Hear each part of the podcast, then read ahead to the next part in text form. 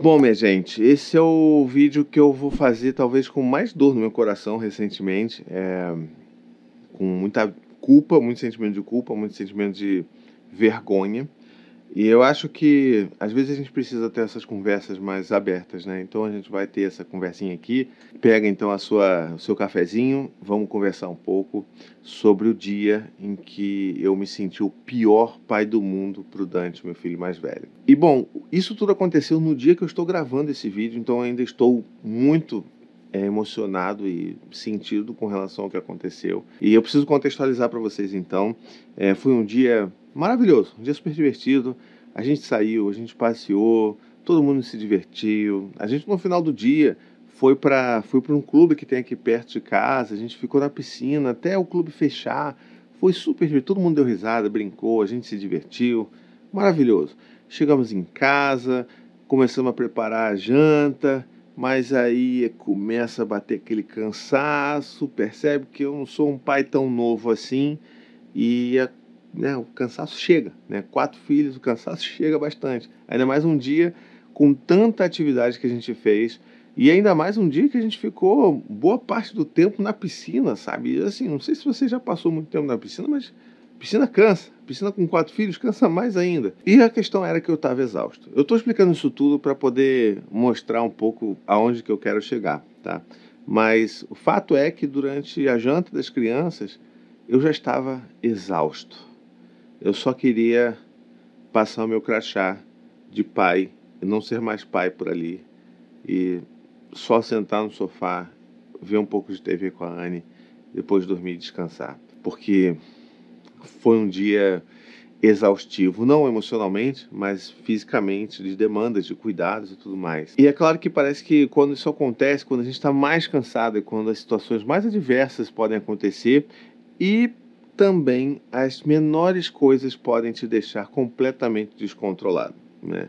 É, isso que aconteceu agora que eu vou contar para você, agora aqui na sequência, nem foi uma coisa assim, caramba, porque a gente às vezes acha que quando está cansado, acontece, criança taca fogo, corre atrás de gato e gato se machuca. Não é nada muito mirabolante. Mas são as pequenas coisas que fazem com que a gente que já está esgotado estoure e faça pequenos horrores com os nossos filhos e que a gente vai se arrepender amargamente. Então, o que aconteceu? Estávamos lá, preparando a janta, a Anne estava colocando a Cora para dormir, então estava cuidando das crianças, colocando janta, pá, pá, pá, pá, pá, botei os pratos e tal. E aí, todo mundo começou a pegar os talheres, né? Então, assim, eles comem com colher. Então, o Dante foi lá, pegou uma colher só para ele. E aí, nisso, eu percebo que ele pegou uma colher só para ele. E isso me deixou mais, com mais raiva do que eu deveria.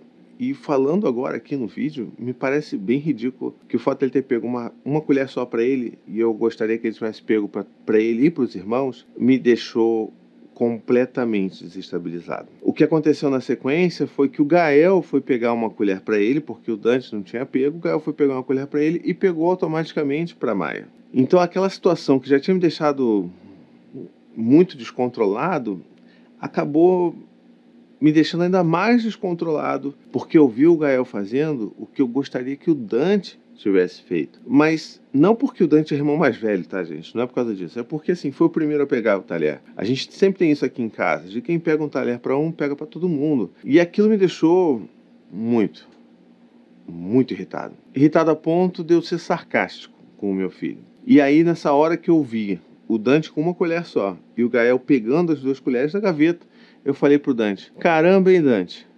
Ótimo irmão que você é, né? Vai pegar uma colher, pega só para você.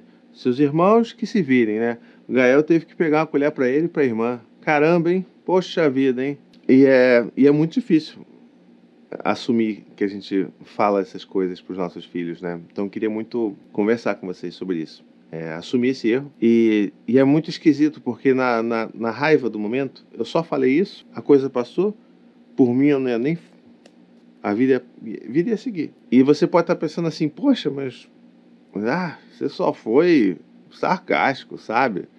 Ah, para com isso. Tanta coisa pior.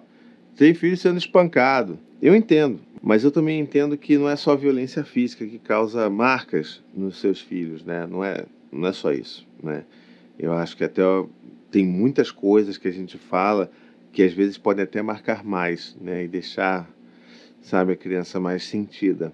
Mas o fato é que eu tinha falado isso e eu estava totalmente descontrolado, cansado, exausto, só queria que acabasse, que eles, sabe, comessem fossem para a cama dormir. É claro, né, fazendo a rotina de escovar os dentes e tudo mais, mas enfim. E aí, enquanto eles estavam terminando de comer, eu estava no sofá na sala, tentando espairecer um pouco. E o Dante foi o primeiro filho a terminar de comer. Hoje, né? Hoje que eu estou gravando, foi, foi, isso aconteceu hoje aqui, né? No dia que eu estou gravando esse vídeo. E ele sentou do meu lado, ele sentou no sofá, para beber a água dele, como ele sempre faz todas as noites, sentou no sofá beber a aguinha dele, para logo na sequência ele se preparar para dormir. E aí ele sentou, pegou um livro, leu, falou: Poxa, esse livro aqui eu gosto muito dele, acho que é um dos melhores livros que tem aqui.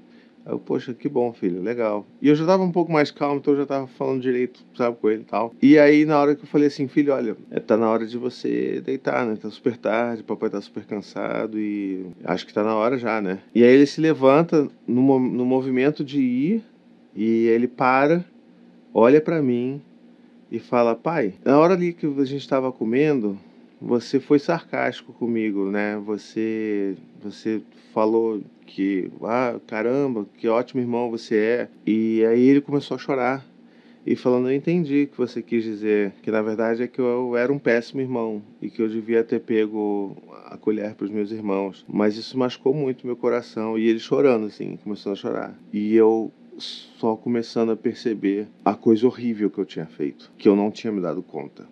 Coisas que às vezes os nossos filhos vão mostrar pra gente. E eu comecei a ficar muito, muito, muito arrasado. E ele. É, eu sei que eu devia ser melhor, eu tento, mas às vezes eu não vou conseguir. E mas isso me deixou muito triste. E aí ele chorando, chorando, eu só abracei ele e falei, filho, me desculpa, filho. Isso não, não, não é nada sobre você, isso é sobre mim, sobre o papai que está muito cansado. A gente teve um dia lindo hoje, mas um dia muito cansativo. E eu, eu falei uma coisa porque eu estava com muita raiva, porque eu estava muito cansado e eu errei muito. Eu estou muito envergonhado de, de ter feito isso. Estou me sentindo um péssimo pai por ter feito isso. Estou me sentindo culpado. É, não queria ter feito isso. Me desculpa. Pode chorar aqui. E ele chorando no meu colo. Sabe, às vezes a gente esquece, a gente fala as coisas na correria do dia e a gente esquece do impacto que as nossas palavras têm sobre os nossos filhos, sabe? E era um pouco disso que eu queria trazer nesse relato. Não é ter grandes aprendizados aqui, sei lá, eu só queria apertar o REC aqui e conversar com vocês. Não sei nem se você está assistindo esse vídeo até esse momento. Então, é, mas eu acho que eu precisava falar com vocês de como que não é exatamente a gente não erra só quando a gente bate nos nossos filhos ou quando a gente grita, né? E eu falo para vocês aqui sempre, né? Poxa, eu grito com os meus filhos, eu perco controle. Mas às vezes a violência está na sutileza das palavras que a gente escolhe para falar com os nossos filhos. E foi exatamente isso que aconteceu hoje. E foi exatamente isso que me deixou tão arrasado. E eu faço esse vídeo me sentindo o pior pai do mundo. Eu não estou fazendo esse vídeo para vocês comentarem e dizer, não, mas você é um cara incrível. Não, eu estou só compartilhando essa sensação. Eu sei das coisas boas que eu faço, mas nesse momento só me resta vergonha, sabe? E, bom, pelo menos essa conversa ela foi muito poderosa. Eu agradeci o Dante por ter falado isso comigo. Caramba, que coragem que ele teve, né? De peitar o pai dele. Foi terrivelmente horroroso com ele na fala e falar: pai, eu, isso me machucou. Isso não foi legal, você ter sido sarcástico. E, e aí eu comecei a falar de como que eu estava me sentindo péssimo e tudo mais. Ele falou: pai, não, você não tem que se sentir envergonhado nem culpado. Você é um ótimo pai. Eu falei: filho, eu sei que eu faço muitas coisas legais, mas eu não posso me sentir bem de ter feito isso. Eu, eu, eu não posso machucar o seu coração. E eu só fiz isso porque eu tô cansado. E eu tô me sentindo muito mal por ter feito isso. Você é um filho tão incrível, a gente ama você, eu amo você, a mamãe ama você, você é tão legal. Você faz tantas coisas incríveis, você é tão amado, mesmo quando você faz coisas erradas, porque a gente sabe que você quando faz coisas erradas, você continua sendo amado pela gente. Eu tenho um baita orgulho de você fazer isso, perceber, porque eu não tinha percebido, perceber que eu machuquei o seu coração me faz eu me sentir muito mal. E aí ele falou para mim assim: Pai, mas tudo bem, a gente erra tentando às vezes acertar, eu também erro às vezes e você me faz me sentir amado mesmo quando eu erro. E eu continuo amando, mesmo sabendo que você errou comigo. Aí aquilo. Aquilo me derrubou, né, gente? É a mesma criança que me ensinou a ser pai, que me ensina a ser pai de um filho de 10 anos, que eu não, não sei, nunca fui pai de filho de 10 anos antes, né? Nunca tive essas conversas tão profundas, porque são crianças pequenas. A gente aprende muito, né? É muito doido, gente. É muito doido ter filho. É, a gente aprende. Nossa, quando que eu imaginar que isso ia acontecer na minha vida? E como que eu imaginar que eu conseguiria ter tamanha empatia e acolhimento de uma criança que eu tinha acabado de machucar muito, sabe? De ouvir dele falando para mim algo que eu sempre falei para ele, de olha, mesmo que você erre, você é muito amado.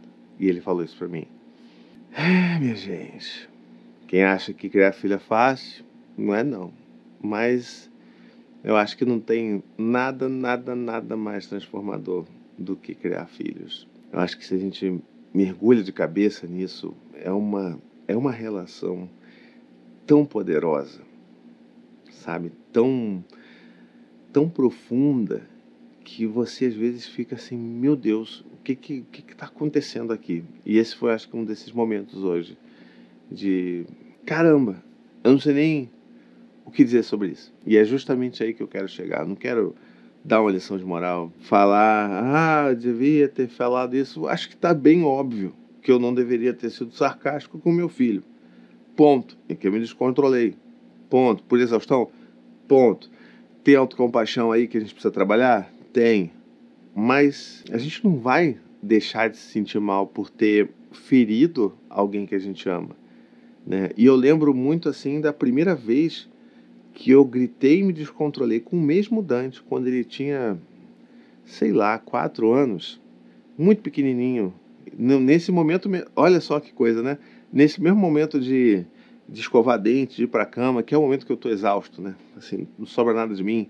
Mas naquela época, quando ele era tinha quatro anos, o Gael tinha dois, e o Dante estava enrolando, estava numa fase muito de enrolar, e eu gritei com ele que tinha não sei o quê, e ele saiu chorando, assim, de, de medo daquela minha reação de gritar.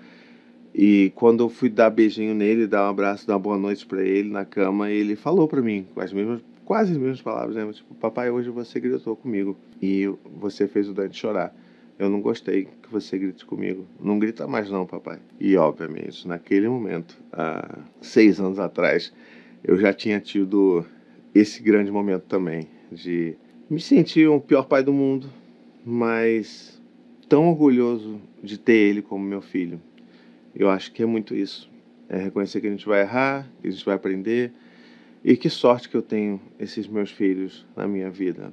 Sabe? Eu acho que é o que mais me motiva a continuar vivendo, a continuar trabalhando, a continuar fazendo as minhas coisas.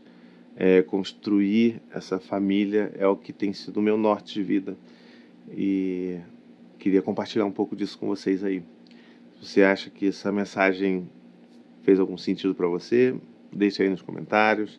É, não precisa me lembrar que eu sou um bom pai, tá bom? Não, não, não precisa não, não precisa disso tá? Só comentem aí nos momentos que vocês tiveram também que forem semelhantes a esse. E se fizer sentido para você, manda para alguém que você acha que precisa ouvir essa mensagem, que precisa ouvir esse.